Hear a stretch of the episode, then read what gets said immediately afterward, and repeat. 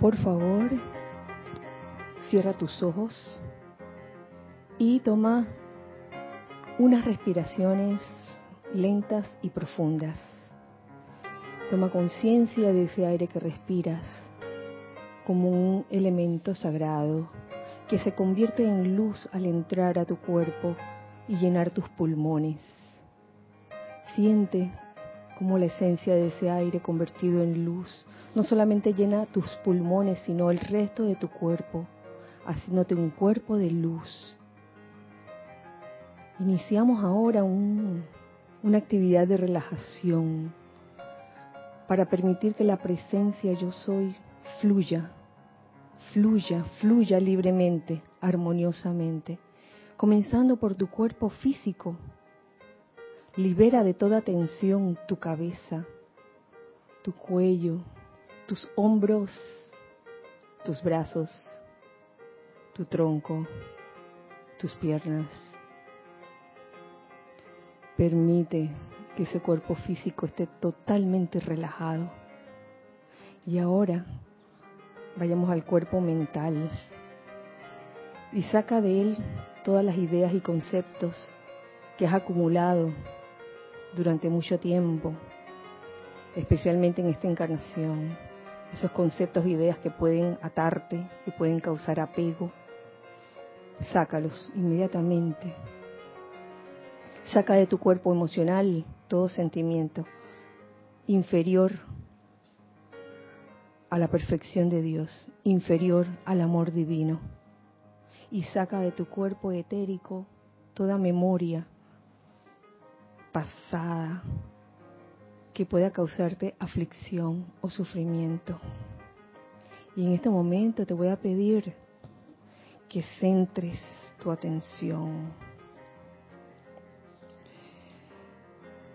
en tu corazón, en el sitio secreto del Altísimo.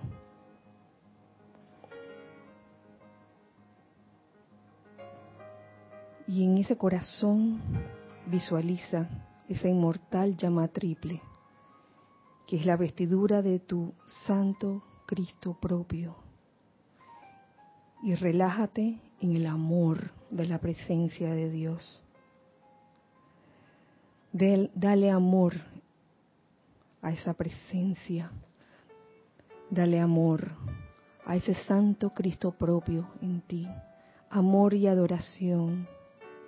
Recordando que tu cuerpo es el templo dentro del cual está la inmortal llama de vida eterna y dentro de la cual está ese ser crístico, hecho a imagen y semejanza del Dios eterno.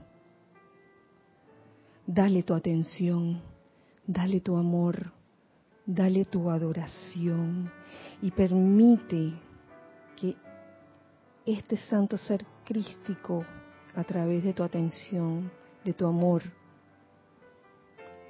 y de tu adoración, crezca y se expanda hasta que la totalidad de tus cuerpos sea llenada con esa presencia. Llena tus cuerpos, tu cuerpo físico, etérico, mental y emocional, con esa esencia divina, esa esencia crística. Y con esta conciencia les pido que me sigan en forma silenciosa con este, esta invocación de gratitud al reino elemental.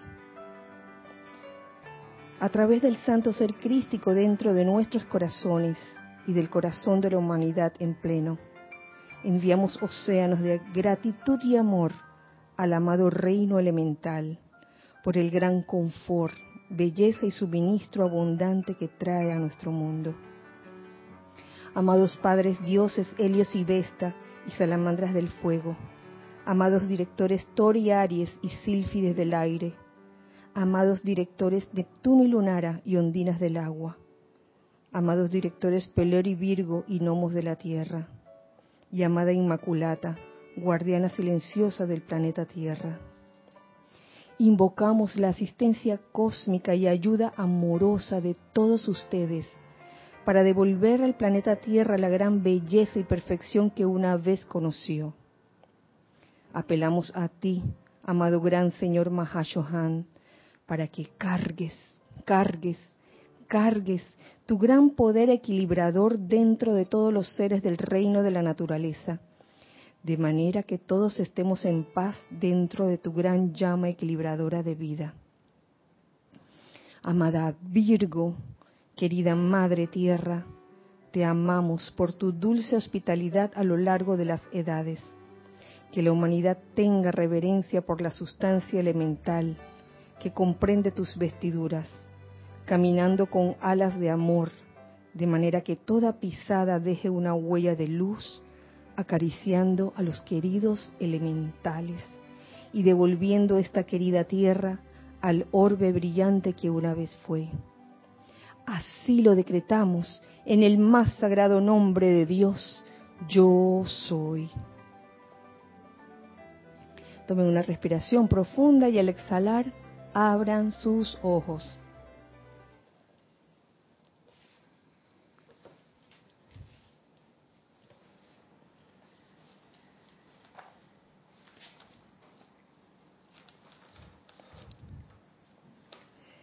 Muy buenas noches, muy feliz día. Tengan todos ustedes la presencia de Dios yo soy en mí. Reconoce, saluda y bendice la presencia de Dios yo soy en todos y cada uno de ustedes. Yo soy igualmente. Y bienvenidos a este espacio, los hijos del uno. Así se llama este espacio, ¿no? Mi nombre es Kira Yang y les mando un cálido abrazo a los hijos del uno que están del otro lado, de parte de los hijos del uno de aquí. Estoy hablando en nombre de los hijos del uno de aquí. El que no quiera mandar abrazo, pues me dice. Aunque yo creo que eso no es posible, ya todos, todos, todos mandamos abrazos a los hermanos que están en el otro lado, a los hermanos internacionales. Eh, en este hermoso miércoles 4 de septiembre del año 2019. ¿Mm? Eh, tenemos un anuncio, dos anuncios. El primero de ellos es este sábado. Eh, concluye la, el taller de meditación en su tercera sesión todavía hay chance, de, hay oportunidad de llegar. Dice, dice Ramira, no, se perdieron la parte medular. Digamos que a las dos primeras es, sí se puede llegar, ¿no? En la tercera también los que llegaron a la primera, los, y los que llegaron a la primera y a la segunda también. Eh, ya la tercera vez, si no habías venido antes, recomiendo que esperes el siguiente taller de meditación. Entonces, este, este esta última sesión de meditación será este sábado 7, sábado 7, 7, ¿no? 7 de septiembre a las 3 en punto de la tarde. De manera que los que ya llegaron a la primera o a la segunda, o a la primera y a la segunda al mismo tiempo, pueden llegar a la tercera para la conclusión de este taller. Recuerden que una, es una experiencia sumamente especial el realizar eh, el ejercicio de meditación en grupo. ¿Mm? Es diferente que meditar solo. Sin embargo, no significa que ahora nos vamos a malacostumbrar de que, ay, yo no me voy a meditar cuando estamos en grupo. No se trata de eso. No se trata de eso. Se trata de que eh, este taller de meditación sirva para que luego de haberlo tomado seas capaz de meditar solo o sola, estés donde estés. De eso se trata. Así que quedan todos invitados al taller de meditación en su última etapa. Bueno, no todos, sino los que fueron al, primero y a la segunda sesión. La otra noticia que quería compartir con todos los hijos del uno es que tendremos Serapis Movie en diciembre. Lo estoy anunciando desde ya para que vayan consiguiendo la película. La película se llama Capitán Fantástico o en inglés Captain Fantastic y es protagonizada por Vigo Mortensen. Ah, el que no conoce a Vigo Mortensen.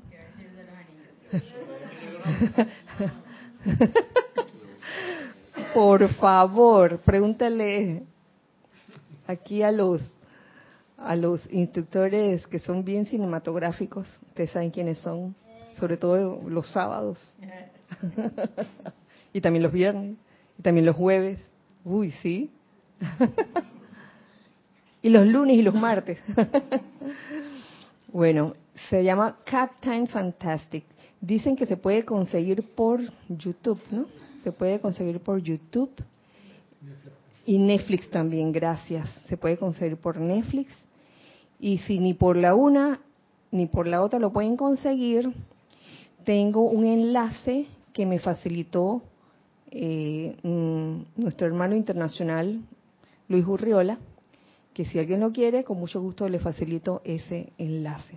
Para que sepan, será el Serapis Movie del mes de diciembre, no es este mes, diciembre. ¿Cómo ser el 8? Va a ser el 15. Ya está puesto en el calendario de eventos. 15 de diciembre.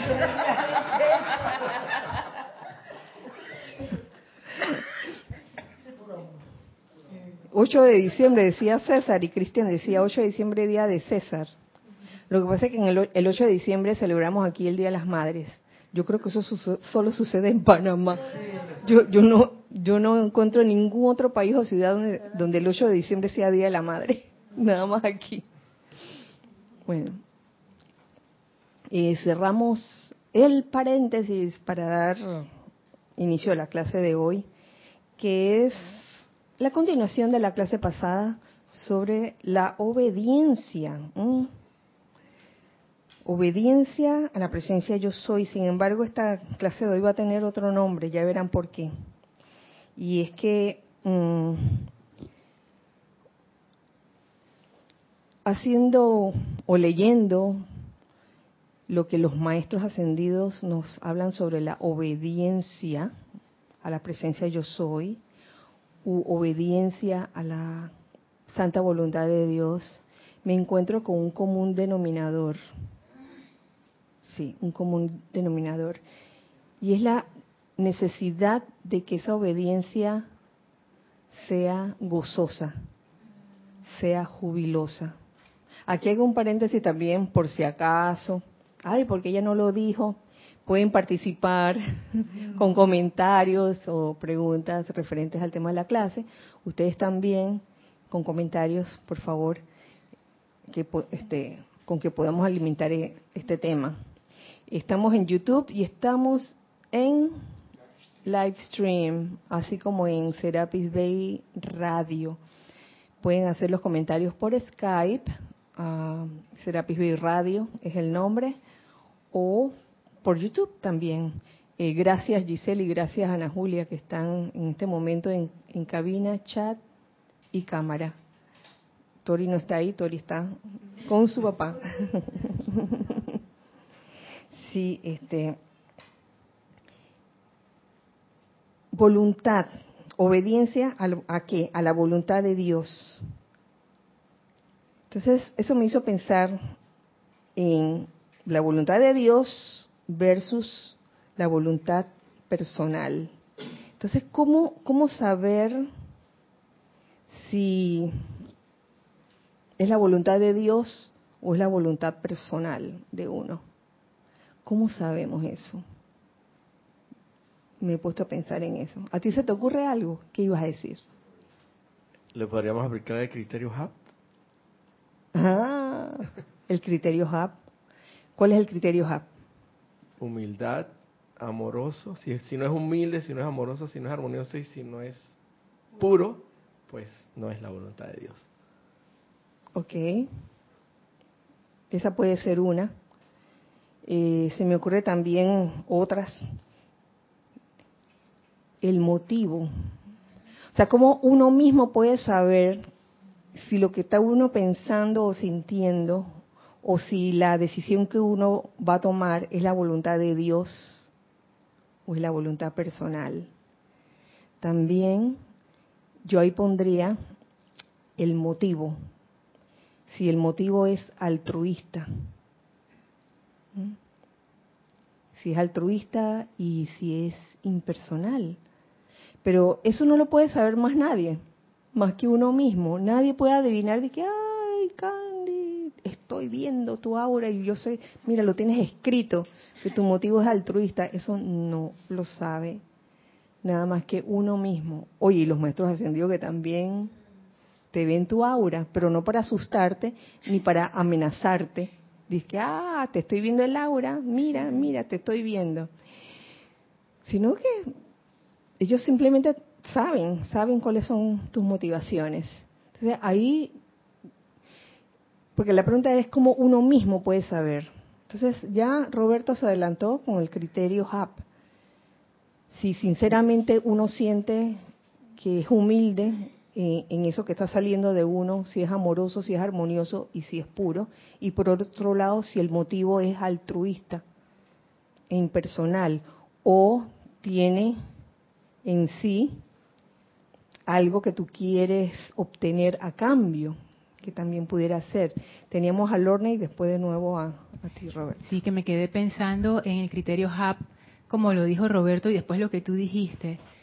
Y recordé, creo que el criterio HAP es lo que te hace humilde, amoroso, armonioso y puro. Entonces puede ser que a mí se me ocurra una idea que es una idea humilde, amorosa, armoniosa y pura, pero no me hace a mí al hacerla ni humilde, ni amorosa, ni armoniosa, ni pura. Por ejemplo, se me ocurre una gran idea para el grupo, pero yo estoy esperando el reconocimiento. Claro. Entonces ahí es como la trampa, ¿no? Si lo que se me ocurre es, chévere y cumple con el criterio HAP, estoy bien. Y el criterio HAP lo que dice es, mira bien lo que tú estás sintiendo y lo que está saliendo, que está súper amarrado con la motivación. Porque como yo me sienta, o sea, es como tú dijiste, si yo estoy esperando algo a cambio, ya yo sé que no es un motivo altruista. Claro, y tú puedes decir, ay, pero yo, yo lo estoy haciendo sin deseo de, ganancia financiera, pero eso no es la único, el único motivo egoísta que pudiera surgir. No es solo lo financiero, y que, ay, que quiero ganar plata por esto. Eh, no es solo eso, sino muchas veces eh, ese ser eh, externo, digamos que la personalidad, esa conciencia separada de Dios, muchas veces lo que quiere es llamar la atención y es como quiere reconocimiento, como que quiere reconocimiento, que, que todo el mundo le diga, ay, tú eres, tú eres, tú eres el hombre, tú eres la mujer, tú eres. Pasa, pasa. Bienvenida. Bienvenida, Ani. Sí, entonces es eso mismo. Criterios up, bien, pero la motivación, ¿qué es lo que te mueve a hacer, a hacer algo que se ve humilde, que se ve amoroso, que se ve armonioso y que se ve puro? Estamos alimentando aquí eh, voluntad de Dios versus voluntad personal. Sí, ¿qué ibas a agregar, Roberto? Sí, sí, si de repente sentimos que nuestro discernimiento está un poco fallando en ese sentido y no tenemos muy claro si efectivamente es un motivo altruista o no, invoquemos a la poderosa señora Astrea para que nos colabore, porque ella misma lo ha dicho, para que saque nosotros todo motivo inferior a la perfección de Dios. Y como quien dice, uno a veces no, no logra, uno piensa que, está todo humilde, amor, como dice Lorna, pero en el fondo hay una, hay una pizquita ahí de, de que uno quiere un reconocimiento. Entonces esa pizquita que te la ayude a sacar a la amada señora Astrea. Claro. Eh, cuando uno invoca a un ser como la, señora Astrea, las cosas pasan. Y si uno no está consciente de cuál es el servicio de la señora Astrea, uno puede de repente espantarse. No, esto no puede ser mío. Yo cuando engendré este, este niño, esto no puede ser mío con cachito y todo tipo, tipo bebé de Rosemary, ¿no? para los que nacieron después del 80, lo siento. Ramiro dice de qué están hablando. Gracias, Ramiro. Alex, si lo, si, lo viste, Alex, el bebé de Rosemary. ¿Ah? No, el bebé de Rosemary es un clásico dentro de la cinematografía y está protagonizada por Mia Farrow, la ex de Woody Allen. Y entonces, le voy a decir que se trata porque es una película, una película bien vieja.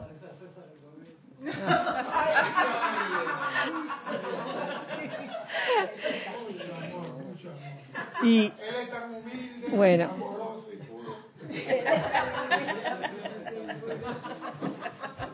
Niños, niños, compórtese. Oye, mira que está Ani, Ani los está viendo. Si ya conoce lo relajado que son estos, estos niños.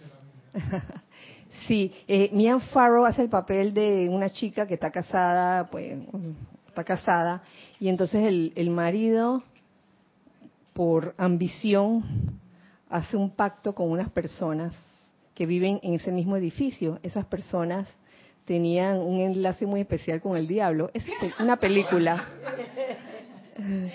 Tenía un enlace especial con el diablo y el marido prácticamente vende a la esposa al diablo. Y entonces la esposa queda encinta y ella piensa que está encinta del marido, pero en verdad está encinta del diablo.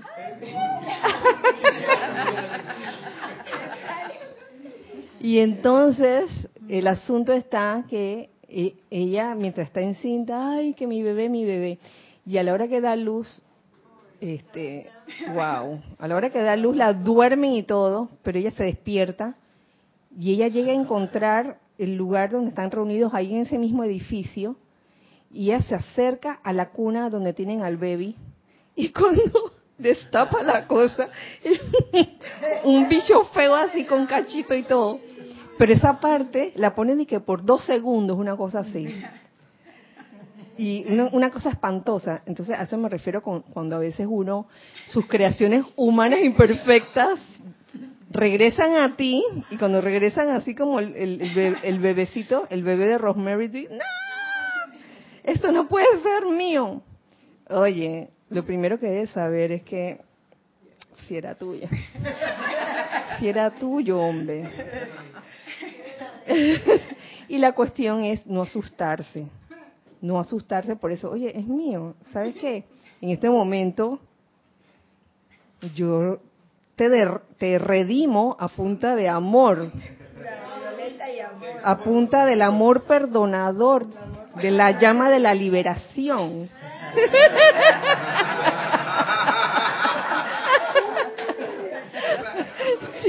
en serio, en serio, y tú liberas, liberas esos electrones calificados eh, destructivamente o no constructivamente. Y el bebé con cachito se le van los cachitos y se vuelve un bebé bien bonito. Rosadito así. bueno, ese es el cuento del bebé de Rosemary. Y la energía que por ley de círculo regresa a ti porque es tuya. Entonces, ¿qué otra consideración se me ocurre? ¿Cómo saber si es la voluntad de Dios o es la voluntad personal? A mí se me ocurrió otra cosa. Aquí, aquí lo apunté.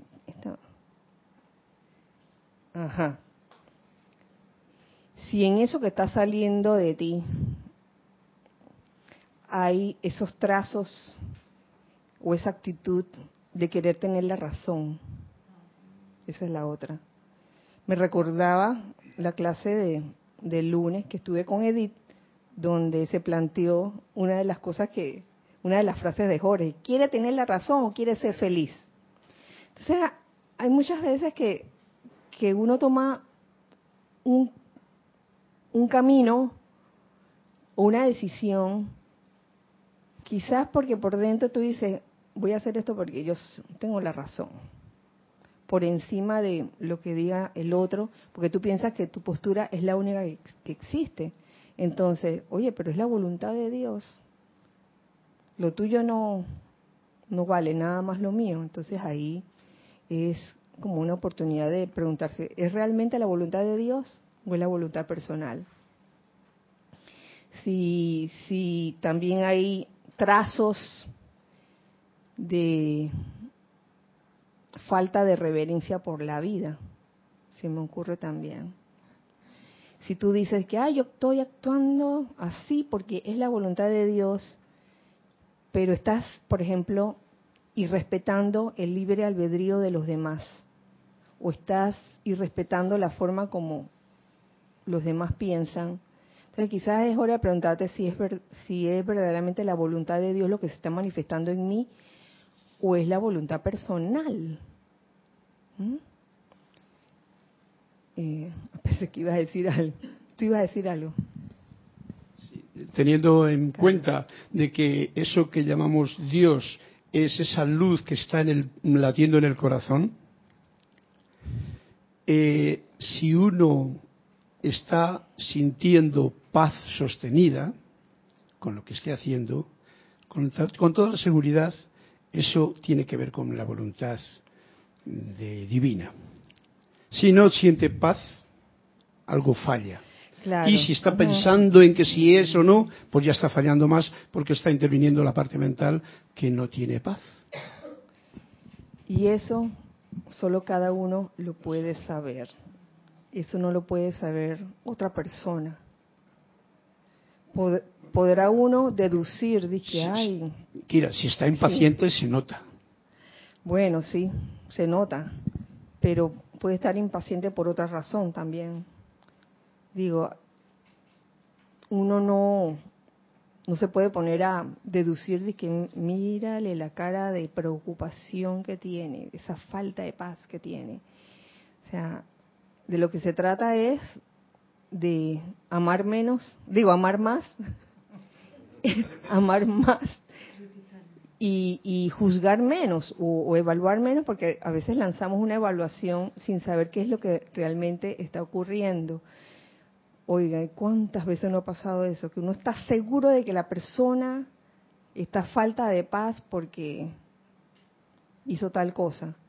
Y resulta que no era por eso. Resulta que, que se le notaba una cara de preocupación porque no había ido al baño y se estaba haciendo. En, estos días yo estaba en un banco, entonces me, estaban haciendo esperar mucho. Yo dije, ay, ¿qué hago? ¿Qué hago? Porque la, siguiente que a quien iba a atender era a mí. Dije, ¿qué hago? ¿Voy? ¿No voy? ¿Voy o no voy? Y mi, mi vejiga estaba así. Porque había, me había tomado un vasón de agua antes de, ir. Ay, entonces cuando decidí ir, por fin fui Oye, sin mentirles, como siete minutos habré tardado. Cuando regresé, ya, habían saltado al otro, pero lo bueno es que la otra persona que estaba detrás de mí no se, no se demoró mucho. Cosas que pasan. lo importante es también mm, saber que la voluntad de Dios es el bien. La voluntad de Dios es el bien. Y ese, ese bien requiere una experimentación constante. ¿De qué? De deducir qué es el bien, porque a veces podemos eh, decir de que para mí el bien es que este niño saque puras notas A o puras notas 5, 5 es la puntuación máxima, ¿no? Eh, sigue siendo la puntuación máxima aquí, sí, 5, puro 5. Y a lo mejor eh, uno nunca sabe, eh, ese niño a lo mejor tenía que pasar por una especie de fracaso, o sea, un 2, un 2,5, para experimentar qué era eso si no nunca lo iba a experimentar. Digo, no sabemos, este, pensamos que sabemos que es el bien, pero uno va aprendiendo por esa experimentación y por esa experimentación eh, ensayo y error vamos aprendiendo lo que es el bien. La voluntad de Dios es el bien. Podemos, podríamos decir, en estos días le escuché a Ramiro, creo que fue un sábado, que hablabas de la amabilidad. Pero no me acuerdo la amabilidad acompañada de qué adjetivo era.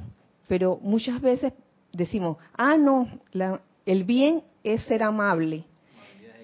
Eso, la amabilidad equivocada. Pero a veces nosotros eh, deducimos que eh, ser amable es ayudar a esta señora mayor a cruzar la calle. Y después que, la ayudaste, la, jalaste a cruzar la calle, la señora dice, yo no quería cruzar la calle, yo solo quería llamar un taxi. Entonces, a veces no escuchamos, no escuchamos eh, y, y, estamos empecinados en ser demasiado amables. Entonces, hasta para la amabilidad, que es parte del bien, es menester eh, desarrollar discernimiento.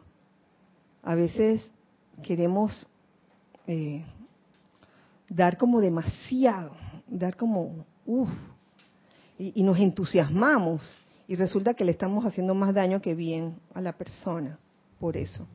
Sí. que me acuerdo que en complemento de eso eh, hay una vinculación con la voluntad de Dios, porque Dice que para evitar esas amabilidades equivocadas uno tiene que tomarse el tiempo de preguntarle al Cristo de esa persona qué es lo que necesita y, y, y esperar la respuesta. Entonces, en esa espera es la paciencia. Cuando se habla de la paciencia, la capacidad de aquietarse para escuchar el soplo de la presencia, que es lo necesario para poder hacer la voluntad de Dios, que es la rendición, que no lo voy a hacer yo porque así se ha hecho siempre y obvio que la señora necesita cruzar la calle, no, sino que, no, espérate, el acto de, humildad, amada presencia, ¿cuál es la actividad que hay que asumir aquí? Y eso requiere de paciencia para poder manifestar esa voluntad. Claro, de paciencia y de silencio también, porque por, por estar con ese ruido externo e interno, no escuchamos cuando la señora nos dijo, yo no quiero cruzar la calle. Señora, venga, que yo la ayudo. Yo no quiero cruzar la calle. y llega hasta el otro lado y que yo solo quería pedir un taxi. Ay, bueno, pues. Y metemos la patota. sí. bueno, entramos en materia porque quería compartir con ustedes eh, lo que encontré, los extractos eh, dentro de, de los diarios. Y quería comenzar por lo que nos decía el maestro ascendido San Germain, porque habrá sido en este diario de San Germain, volumen 2. sí. y he aquí este extracto que tiene como cuatro párrafos, pero de los cuales nada más le voy a leer el primero porque lo considero eh, importante, esencial, clave, eh, acerca de lo que dije al principio, de cuál era el, el leitmotiv de, de todos los maestros en cuanto a la obediencia. Y el extracto se llama El júbilo de la obediencia voluntaria y amorosa a la presencia yo soy y nos dice, y nos dice, el júbilo de la obediencia voluntaria y amorosa a la presencia yo soy. Es como si el título este ya te dijera todo. Primero que la obediencia es jubilosa, es voluntaria y es amorosa. Si no llena esos puntos, no es obediencia, es simplemente hacer caso. Hacer caso o también se le llama obediencia ciega cuando no es jubilosa, cuando no es voluntario y cuando no es amorosa. Dice así, la verdadera alegría interna le llega al individuo cuando voluntariamente rinde su voluntad personal a la voluntad de Dios. Y por eso eh, titulé esta clase eh, Verdadera obediencia, verdadera felicidad y por un lado también estuve reflexionando acerca de la voluntad de Dios versus la voluntad personal. es la verdadera alegría interna. Esto lo subrayé así porque ser jubiloso o, el júbilo de la obediencia voluntaria y amorosa no significa que tengan que tener los dientes pelados así todo el tiempo, ¿no? Hasta que se te congelan. Es más, yo he visto a los caninos que a veces pelan los dientes y no están riéndose. Lo que quieren es morder.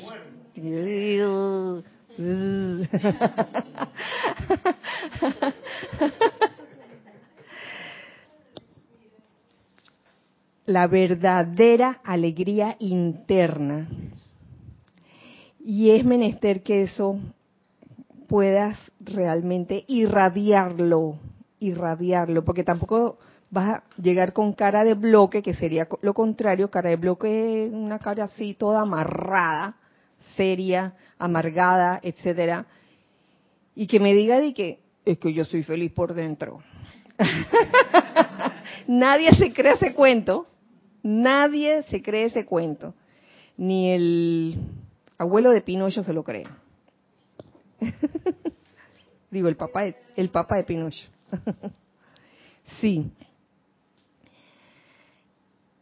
Entonces, una vez que rindes tu voluntad personal a la voluntad de Dios, que no es una cosa tediosa, sino muy al contrario, entonces no habrá nada del mundo externo, no habrá nada del mundo externo que pueda perturbarlo, pero es necesario, ¿qué cosa? Rendir la voluntad personal a la voluntad de Dios. ¿Cómo te das cuenta que, que verdaderamente has rendido tu voluntad personal a la voluntad de Dios? Porque sientes esa verdadera alegría interna. Si tú crees que estás haciendo la voluntad de Dios y dentro de ti sientes como una especie de zozobra o de pesadez o de que, ay, que, como que no me siento plenamente feliz. Es que algo falta. Quizás la rendición no ha sido en su totalidad, ha sido de que parcial. Bueno, en esta sí me rindo a la voluntad de Dios y en otras cosas no, porque tú sabes, yo no quiero perder mi identidad, mi identidad personal como ser humano, de que, oye, yo quiero que todos sepan que Tú sabes, yo me gradué licenciatura por lo menos, o, doctorado. Así que, por favor, te dirija a mí con el apelativo de doctora, por lo menos. No se trata de eso. Entonces, cuando realmente uno rinde la voluntad personal a la voluntad de Dios, primero sientes una verdadera alegría interna. Y cuando tú sientes esa verdadera alegría interna, nada del mundo externo, de lo que te rodea, puede perturbarte. Ojo con eso, que no significa que, ay, que cuando logras rendir, rendirte a la, a la voluntad de Dios y sentir la verdadera alegría interna, entonces ya no te van a pasar las cosas, no va a pasar nada. Sí van a pasar, sí, pero no te va a perturbar. La vida sigue, el mundo sigue girando con todas las, cosas que suceden, pero no te van a perturbar. Vas a lograr esa maestría de las energías, esa paz, esa serenidad que eh, es causa de haber hecho ese acto de rendición y haber permitido que la voluntad de Dios se manifieste a través de ti. Y eso, llegar a eso, es que eso no se puede contar. Eso cada, cada uno lo tiene que experimentar, porque uno les podría decir, ay, que se siente como un cosquilleo que te da aquí, o, de repente comienzas a, sentirte como, y, y, a, ver, a ver la lucecita en todo el mundo. Por favor, cada quien lo siente. Nadie te puede decir a ti, oye, Lorna, qué bien que estás haciendo la voluntad de Dios. Nadie te lo puede decir. Tú misma, o tú mismo, o cada uno lo siente. Eh, sí, Nelson.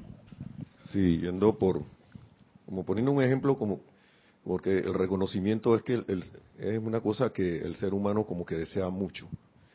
Pero cuando alguien está haciendo algo con el deseo de su corazón, a veces es inevitable que lo reconozcan. Ah, Pero, sí. pero esa persona no está, como no está esperando eso el día que no lo reconocen, no, no, ni siquiera eso no le da frío ni calor. Ni siquiera le va a dar frío ni calor porque su motivación es realmente altruista. Y, y me recuerda esto el de lo que es el deseo constructivo, ¿no? Que viene, que el deseo constructivo nace del corazón. Uno, uno como que debería como buscar ese deseo constructivo a veces, porque es lo que le motiva a uno a echar adelante cual, algún, poniendo un ejemplo, un proyecto, pues. Y el reconocimiento vendrá por ahí o no vendrá. Pero se ha visto a través de la historia personajes así que, que hermanos, hermanas de, que, han tenido esas vivencias y, y siguen, siguen, con, eh, puede pasar como, como acabas de decir, algo, las buenas, la- las altas y las bajas, pero siguen. Si eso tuviera por una motivación personal, la gente se va. Ah, no, eso no sirve, yo me voy. Eso no me está dando nada. Así que yo me voy. Y abandona. El que tiene una visión clara de lo que de lo que quiere esto eh, sigue adelante porque en realidad eso al, al final trae, trae un beneficio a la humanidad. Gracias Nelson y buen punto el que trajiste, eh, porque es cierto, es, ne- es inevitable que en algún momento alguien te reconozca algo, pero es que no se trata de que ahora vas a ignorar a la gente y que, ay, no lo voy a felicitar para que no se le suba el humo. No le voy a dar las gracias para que no se le suba el humo. No se trata de eso. Hoy es Dharma, por lo, por lo menos cuando recibes algo, dar las gracias, ¿no? Es Dharma. Y por otro lado, lo que, lo que me gustó es que precisamente el maestro hablaba de no habrá nada del mundo externo que pueda perturbarlo. Y ese, esas cosas del mundo externo no tienen que ser solamente las cosas desagradables. ¿eh? También pueden ser las cosas agradables, como el, el- el- la- las felicitaciones que te dan, el engrandecimiento, el, el- intento de, de que te suban en un pedestal, todas esas cosas. eh, que no te perturben, de que, ay, este, van a erigir un monumento en mi nombre. Ah. a la semana siguiente aparece y que el, busto de Nelson y que Nelson Muñoz y Nelson con su ego inflado hasta la zapatilla. No, no se trata de eso, se trata de que eso no te perturbe. Gracias. Lo que pensando en el ejemplo de Nelson, eso de la felicidad interna, interna por hacer la voluntad de Dios, que eventualmente se puede sentir afuera y lo pueden notar. Eh, he visto que la personalidad a veces intenta eso para que los demás se den cuenta. Entonces, como que busca ser la actriz de la, de la situación y recibir como el- no, no, a veces no tanto el busto de la estatua, sino de, de, de que le digan, hey, tú sí eres chévere, o sea, tú sí, cuando estás aquí, hey, qué espectáculo. Y ese, y ahí se desvió, ya no es humilde, puede que sea amoroso, pero ya no humilde, porque va, va en cultivo de sí misma la personalidad. Claro, entonces hace una, una gran actuación de que la armonía de mi verdadero ser es mi máxima protección. Y voy dije con la, los dientes ahí pelados, como los emoticones, con el diente pelado. Y en verdad traes adentro, wow.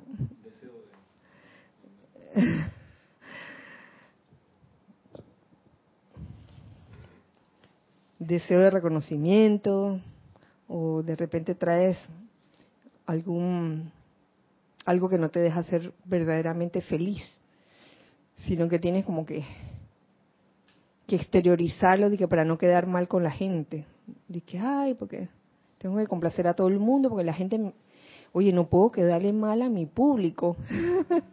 Ese, esa actitud. Mi público. Después no me piden más autógrafos.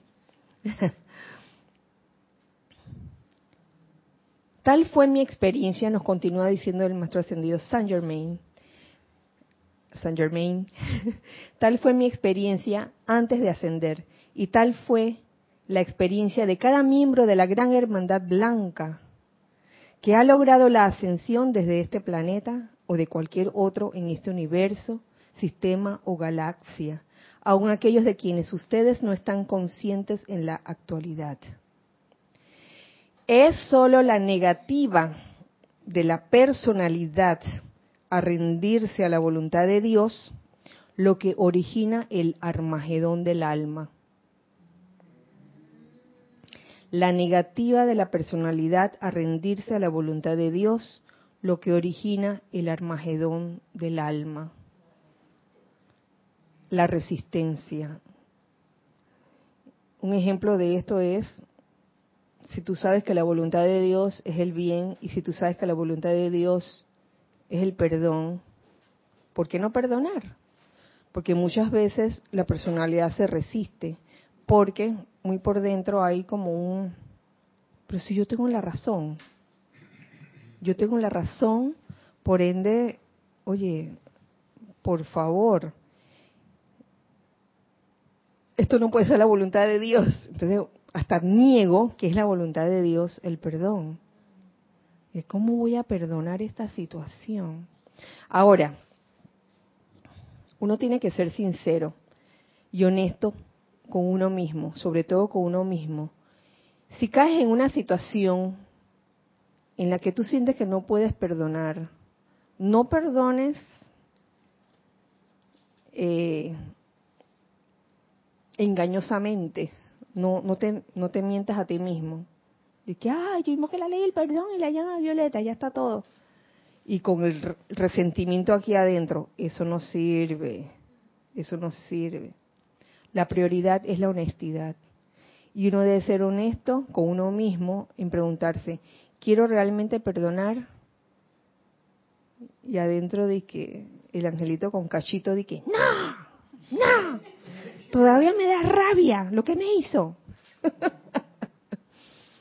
Entonces, si tú eres un estudiante de la luz sensato, pregúntate, ¿quiero perdonarlo? ¿Quiero poder perdonarlo sinceramente del corazón? Sí, quiero lograr perdonarlo, pero en este momento, no, no me sale. Date tiempo porque también hay la impaciencia. Ay, ya yo perdoné y porque invoqué y hice, hice, no sé, en el libro de ceremonial hay no sé cuántos decretos de ley del perdón, lo hice por un mes. Eso es igual a rezar 10 Ave María y 20 Padre Nuestro. Como ya estuve haciendo ese decreto por un mes, ya eso ya debe haber hecho efecto. Pero si dentro de ti no sientes esa verdadera alegría interna, sino que sientes la puya y la puya, la puya de que todavía está allí. Date tiempo, relájate. Por eso es importante el aquietamiento y la relajación. Si no te aquietas y no te relajas, vas a estar apretando y no vas a, no vas a dejar que ese resentimiento salga para que lo puedas transmutar, va a quedar adentro. Entonces pregúntate sinceramente, ¿quiero perdonar? No tiene que ser hoy, pero ¿quieres perdonar? Preguntándote a ti mismo. Si la respuesta es sí, oye, eso ya es un logro. Yo quiero perdonar, pero en este momento me siento, qué sé yo, me siento dolida, me siento afligida por lo que ocurrió. Ve haciendo tu aplicación, dentro de tu aplicación diaria, eh, todo lo que concierne a la llama violeta a la llama rosa también del amor, que ayuda. Y date tiempo, date tiempo porque yo te aseguro que el tiempo sana las heridas. Eso sí es cierto y lo puedes lograr. Eh, honestidad ante todo. Eh, ¿Tú querías decir algo, Cris? ¿Ya? Ok. Eh, tenemos algo en chat. Gracias, Gis. Raúl Nieblas de México dice, Kira, en particular cuando empecé a rendir mi voluntad a la voluntad de la presencia y en mi meditación repasaba algunas personas en mi mente para perdonar, me bloqueaba y no podía avanzar. Oh, lo ves. Es un bloqueo así como bien personal. Bien de la personalidad que te retaca de que, ¿qué voy a perdonar si lo que, lo que me hizo fue bien feo? Me humilló, me no sé qué, me golpeó, lo que quieras. Eh, si te es difícil perdonar, pregúntate, ¿quieres perdonar? Aunque no sea hoy, aunque sea a su tiempo, pero, y comienza a trabajar la cosa. Y comienza a hacer esa invocación. este, invoca la ley del perdón, la llama violeta transmutadora. Tal vez el primer día no sientas que has perdonado, el segundo día tampoco, el tercer día tampoco, ya el cuarto día como que la cosa va cambiando.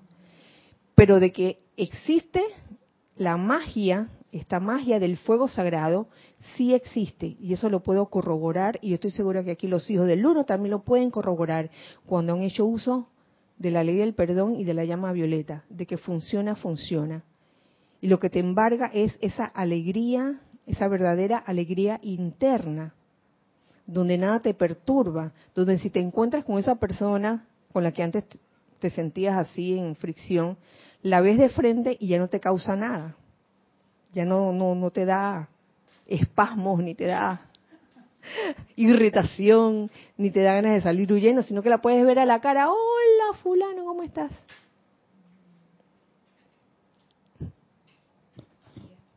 Sí, Gloria. Sí, ahí, ahí veo que hacer el decreto de la ley del perdón con la intención de perdonar hace toda la diferencia, porque yo he tenido los dos casos, ahora me doy cuenta cuando lo estabas diciendo, y, y sí hace una diferencia, porque en un caso uno lo hace porque uno es estudiante de la luz y eso es lo que uno tiene que hacer y no sé qué, no sé qué, esperando que el decreto sea como algo mágico que funcione sin que tú tengas que intervenir. En el otro caso es, tú tienes la intención de perdonar y tú estás invocando por esa ayuda y por eso se da. Es que esa es como la llave, ¿no? El, el deseo de perdonar. No necesariamente que hayas perdonado ya, sino que el deseo de perdonar. Eso, por ahí se comienza. Pero no una, una pantomima de que, ay, ya yo hice este decreto por un mes, ya, eso ya se debe haber roto, ya, ya, eso ya debe estar perdonado. Y después cuando te encuentras con la misma situación o persona, te sientes perturbado o perturbada. Tenemos algo en chat, gracias Giselle. Elizabeth Alcaíno tiene una pregunta. Dice, Dios los bendice, hermanos. Dios te bendice, Elizabeth. Kira, evadir a alguien después de perdonarlo sería un perdón no sincero? Ajo, evadir a alguien, evidentemente. ¿Ah? No ha perdonado. Aquí, aquí, dicen los hermanos, hijos del uno, quiere decir que no ha perdonado todavía. Dice que ya yo perdoné, ya yo apliqué la llama violeta, pero no me lo quiero encontrar ni en pintura. Por favor, ¿a quién vas a engañar? Date tu tiempo, ten paciencia contigo mismo, porque a veces uno se condena a uno mismo de que, ¿cómo es posible que yo, estudiante de la luz por tanto tiempo y aplicando esta el fuego sagrado, la llama violeta, ¿cómo es posible que todavía no pueda perdonar? Uno tiene que ser paciente con uno mismo, mm, mm, sabiendo que va a llegar. Va a llegar ese sentimiento de verdadero perdón y esa verdadera alegría interna. Una de las cosas que ocurren es que uno está enfocando la atención en perdonar a otro, pero todo eso que tiene ahí, que es una cuestión mental, no se lo ha perdonado en sí mismo y el trabajo está en uno mismo. De lo contrario, siempre puedes jugar al metafísico, por ejemplo. Claro, si, si conocemos la ley, nos daremos cuenta que todo agravio que vino hacia ti vino porque por ley de círculo, algo que tú generaste y que se te olvidó. Y que ahora uno, como Santa Paloma, dice que yo, incapaz, incapaz de hacer lo que este fulano me hizo. Por favor. Lo que pasa es que no nos acordamos, no sé si en esta encarnación, en una encarnación pasada, lo hicimos. Y ahí El regreso, el regreso de tus propios electrones. Así que es también perdonarse uno mismo. Me recordaste la película Flatliners, no me acuerdo cómo se llama en español. Este grupo de médicos este, que estaban comenzando su, su, su carrera de medicina estaban haciendo experimentos con ellos mismos. Se provocaban la muerte, ajá, por segundos o por un minuto, cada vez con mayor tiempo, y cada uno vivía una experiencia diferente. Y había uno que era aterrador, la experiencia que tenía, porque un peladito siempre lo perseguía. Cada vez que, que se sometía a esa muerte artificial, el niño lo perseguía y lo golpeaba, y después se acordó que había sido un niño de quien él y otros compañeritos se habían, se, habían burlado. Y él, y él en verdad no se había perdonado a sí mismo por lo que le habían hecho al, muchachito. El muchachito, los demás niños se estaban burlando de él y el niño se había como subido a un árbol y el niño cae y se muere, desencarna. Y entonces eso pasaron años y eh, él lo enterró en su subconsciente hasta que vino a flote cuando hizo el experimento. No hagan eso en casa, por favor. No se les ocurra electroshock de que a ver, Nelson. No, solamente el comentario de que todas esas cosas es el, el famoso morador del umbral, el que la, líder, la maravillosa líder círculo le trae a uno cuando uno empieza a invocar la llama violeta, porque lo acelera uno para que uno llegue allí y transmute a ese, esa energía que se, ¿sabes? A mí me da mucha la atención una clase del maestro Ascendió San Germain que dice que eso es la famosa bestia bíblica, es ese morador del umbral. Que nosotros lo vemos, esas creaciones las vemos como si fuera el gran monstruo. Pero esa es la oportunidad. A veces uno está llamando, por eso es que a veces uno llama, llama, llama, y que tú dices, pero ¿qué me pasa? Que estoy invocando la llama violeta y se me pone la cosa peor. Que es que te están trayendo la cuestión para que te están trayendo al morador ahí. A veces no viene como el bebé de Rosemary, a veces viene un minotauro ahí grandote. minotauro. sí, que se creció el bebé de Rosemary. Entonces, pero es para que uno lo, redima, ¿no? Y, como que es bueno estar consciente siendo ya estudiante de la luz de eso, ¿no? Que uno se lo olvida, suele olvidarse de esas cosas. Bueno recordar. Y yo veo ahí en lo que en lo que comenta el hermano, la ley, la ley de círculo, evidentemente, ¿no? Y por consiguiente, la voluntad de Dios. Porque pareciera, para los, a los ojos humanos, pareciera que, pero ¿por qué me pasa esto a mí? Pero si cae en conciencia de que, hey, pero esto me está pasando porque la ley de círculo maravillosa me está trayendo esa energía de vuelta para que yo la redima, y la libere. Y es la voluntad de Dios. Entonces, alegremente tengo que asumir la postura de jubilosamente hacer la voluntad de Dios y no amargarme. O sea, en esa conciencia, ¿no? Tan profunda, que es la enseñanza en sí, sabemos que es así. Que esa energía viene a ti precisamente para que, porque encuentran una oportunidad, vean que ahora el hombre está invocando, está, está hecho un fuego sagrado total y vamos para allá. Te cuento que mientras eso se dice en palabras y en teoría, está súper bien. que, ay, qué bien, lo comprendo perfectamente. Pero cuando viene la experiencia vivida, cuando viene la situación, ahí es donde... Yo causalmente ayer viví una bien fuerte. Ah, sí, bueno. fuerte. Y ese es el momento... ¿Y reaccionaste o se te olvidó? Candela viva, fuego sagrado ahí. Bendito sea el Señor, Dios da resultado. Bueno, eh, te puedo decir, al mal tiempo buena cara. Todas esas situaciones aparentemente discordantes o no constructivas, oye, al mal tiempo buena cara.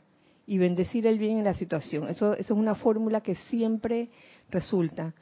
Bendiciendo el bien en la situación, puedes ver más claramente el por qué te ocurrió la situación o por qué te encontraste con la persona con quien no te querías encontrar. Ajá. Sí, Lorna. Y, y pensando en esos ejemplos, me parece que lo que viene a nosotros en ese momento es justo lo que necesitamos para dar el próximo paso. para estar mejor, para ser más libres, para ser más felices, porque de todas las cosas que uno le pueden pasar, ¿por qué me pasó esa? Porque uno tiene un montón de energía por ahí dando vueltas sea, ¿por qué esa regresó y no otra? Y también pensarlo así, no solamente desde el punto de vista que estoy liberando la energía, sino que en realidad me estoy liberando yo. O sea, estoy creciendo con cada una de esas. Cada, cada vez me vuelvo más amorosa, más iluminada con cada liberación. O no. Si lo que hago es asustarme y correr, entonces ahí se fue la oportunidad. Esperar hasta la siguiente. Todo esto, Lorna, conduce a, a uno aprender cuál es la llave que va a abrir la puerta de la liberación. La llave puede ser la llave del perdón, puede ser la llave del amor, puede ser la llave de la paz, puede ser la llave de la felicidad, y así nos vamos sucesivamente, que son la voluntad de Dios, eso que mencioné, todo eso. Mientras tú tengas claro cuál es la llave, y no lo contrario, si en vez de perdón hay no perdón, estás, estás tomando otra llave. Y si tratas de tomar la llave equivocada para abrir ese cerrojo, ¿qué va a pasar? No vas a abrir la puerta. Eso sucede mucho cuando uno trata de meter, no les ha pasado, meten la llave equivocada en el cerrojo y se la pasan que clic, clic, clic, clic, clic, clic, clic, clic. Oye, se pueden pasar toda una vida así con el clic, clic, clic, clic, clic, clic, clic y no abrirla, porque no es- tienes la llave correcta. Pero tienes la razón. Ah, claro. Oye, pero Que esta es la llave. Y no, y se tranca. ¿cuántas veces no ha pasado? A mí me ha pasado. Hasta en mi propia casa. Yo que esta es la llave de la terraza, sí es. Cuando voy a ver, no tenía mi llavero en la mano, sino el llavero de mi mamá. Y el, el, los- el colorcito de los cauchitos es diferente. Y yo es que no abre, no abre. Me ha pasado. Tenemos algo en chat. Gracias, Giselle. Tres. Matías Adrián Sosa de La Plata dice, Dios te bendice, Kira, Dios le bendice a todos. Bendiciones para ti, Mati.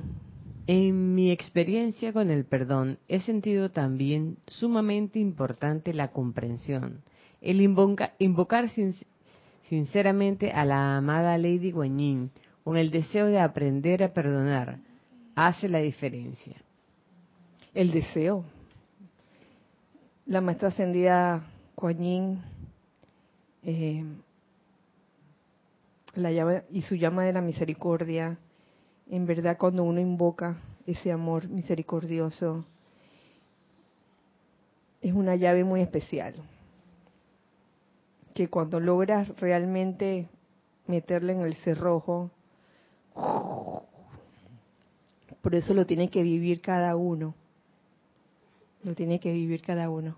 Sí, Giselle. Raúl Nieblas dice, Kira, pero ayuda bastante a perdonar cuando empiezas a no personalizar la energía y le quitas nombre y apellido. Sí, Raúl, eso requiere también, e- eso es tremendo aprendizaje, el no personalizar la energía. Cuando uno escucha esta enseñanza de no personalizar la energía por primera vez, fue fulanito, que, impersonal, fue fulanito que me hizo la trastada.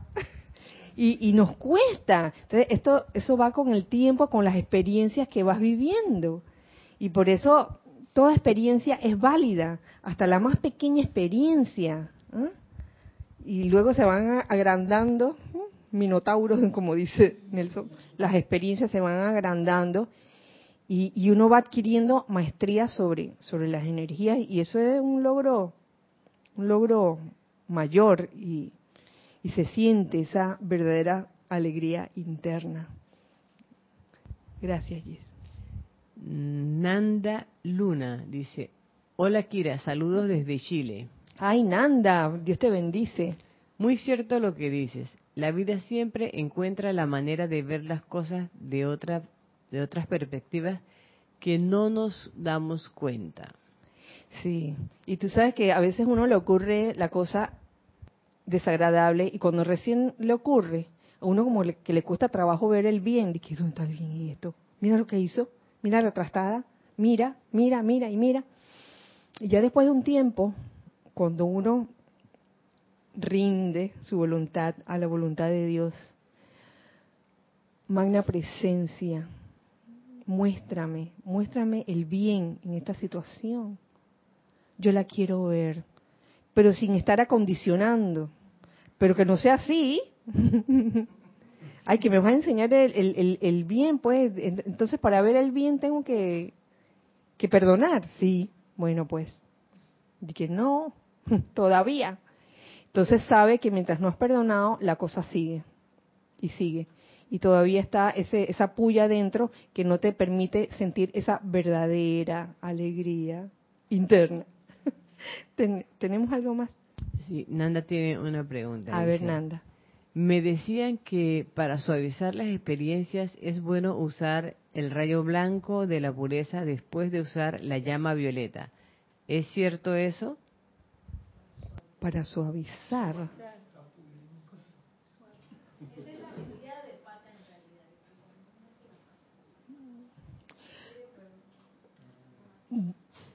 Pudiera ser eso, ¿verdad? De que ahí pudiera aplicarse esa serie de pasos de que metí la pata, me di cuenta que la metí, la saco, invoco la llama violeta y luego la llama de la ascensión para elevar la vibración. ¿ah? Tiene, tiene sentido. En ese sentido sí. Nora tenía algo que decir después Nelson. no recuerdo en qué, Micrófono apagado. ¿Aló? ¿Ya? ¿Sí? Ok. no recuerdo exactamente dónde, eh, pero fue en la enseñanza de los maestros ascendidos, en alguna parte donde yo leí que decía que cuando uno aplica la llama violeta, porque es una energía discordante que uno está tratando de eliminar, al aplicar el, el fuego violeta se purifica, se transmuta y se saca esa energía. Por tanto, queda un espacio y se debe reemplazar, o sea, lo correcto sería reemplazarla con otra energía que, así como dice ahí, que suavice, porque es un espacio que queda. Entonces sería bueno siempre, eh, recomendaba ahí que después de usar la llama violeta, usar otra llama para que mm. cubra esa energía que quedó. Es como cuando uno limpia, ¿sí? Saca algo, entonces pone algo mejor. Saca algo negativo y pone algo constructivo, digamos saca una energía discordante con la llama violeta y la reemplaza con la llama rosa del amor. Esa energía discordante que se saca. Claro. Por ejemplo, pero en el caso que nos planteaba Nanda, ella hablaba de la, de la llama de la ascensión y ya sé a qué se refería, se refería al, al, paso que les mencioné hace un rato. Metiste la pata, sé que la metí, lo reconozco, invoco la llama violeta y luego de haber invocado la llama violeta y la ley del perdón, invocó la llama de la ascensión para elevar esa vibración. Digo, era, era, era una fórmula muy especial. Igual se puede invocar la, la llama del amor divino. Sí, ahí decía, no decía específicamente cuál es la que tú deseas. Claro. Gracias. ¿No? ¿Ya no? ¿Quién más? ¿No? ¿Ya no? ¿Ay? ya no. Ya no, ya no, ya no. ah, ok. Um,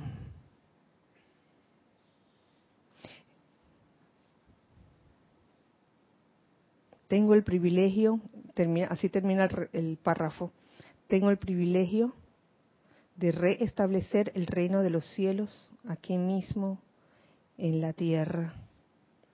Y es a través de darnos o descargarnos esta enseñanza donde resulta esencial rendir la voluntad personal a la voluntad de Dios, logrando con esto que puedas sentir una verdadera alegría interna y con ello logres la liberación.